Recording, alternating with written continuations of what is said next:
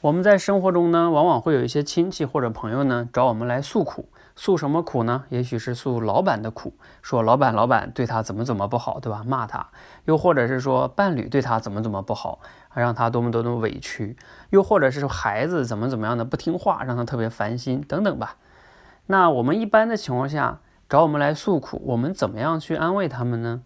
常见的有两种方式哈，一种方式呢，听了之后啊就觉得。嗯，我觉得你应该怎么怎么样做，也就是俗称给别人建议啊。你听了他这种情况，你觉得他应该这么这样这样去做，不知道你是不是这样来处理的哈？还有一种方式呢，就是去否定，否定对方。怎么否定呢？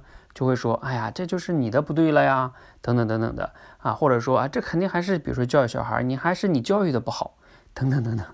好，我们可以感受一下，我们自己可能也去找过一些朋友去诉苦。当我们去诉苦的时候，如果对方给我们这两种方式，一个就是给我们一些建议，另外一个呢就是否定我们自己，说这都是我们的错，我们的感受是什么？肯定不是特别好。那怎么样去正确的去安慰一个和你诉苦的人呢？其实这里边还是有一些步骤的哈。第一步非常重要的就是什么呢？你一定要表示对他的这种情绪、这种情况的一些理解和接纳。因为呢，他往往啊找你的时候呢，他只是想跟你去倾诉一下，也许他并不是想听你的建议，他只是想先找个人倾诉一下。如果你要一味的去给他建议呢，他可能会感觉啊，哦，嗯，就是你确实你就一定比我懂吗？啊，他并不一定觉得你的建议是多么的正确，反而呢，你给他建议的时候，就让他感觉，呃，你比他高，是吧？你才能给他建议。这个时候呢，他就不是特别的舒服。你你对他的情绪和情况表示理解之后呢，如果你说那我也不能光是理解呀，对吧？我还可以做点什么呢？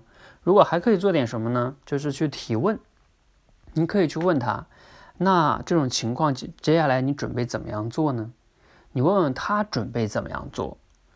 这个时候呢，他可能就是有自己的一些想法、想法跟解决方案。那也有可能他会说：“哎呀，我也不知道该怎么办，你有没有什么好的建议给我呀？”那这个时候呢，你会发现他主动向你去请教，那这个时候你再去说自己的建议就没有问题了，而不是说人家一倾诉你就开始给建议，这是完全不一样的哈。这里边有个主动权的问题。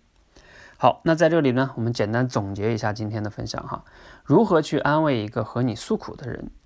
简单来说呢，就不要直接去给别人家建议，更不要去否定、打击人家。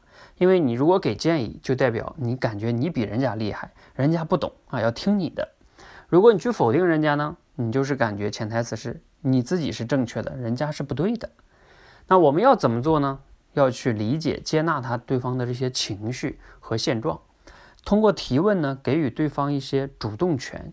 这样的话呢，对方会更舒服，也会更喜欢你。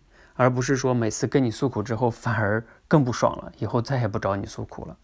好，希望今天的分享呢，对你跟人相处的过程中，嗯，有帮助。谢谢。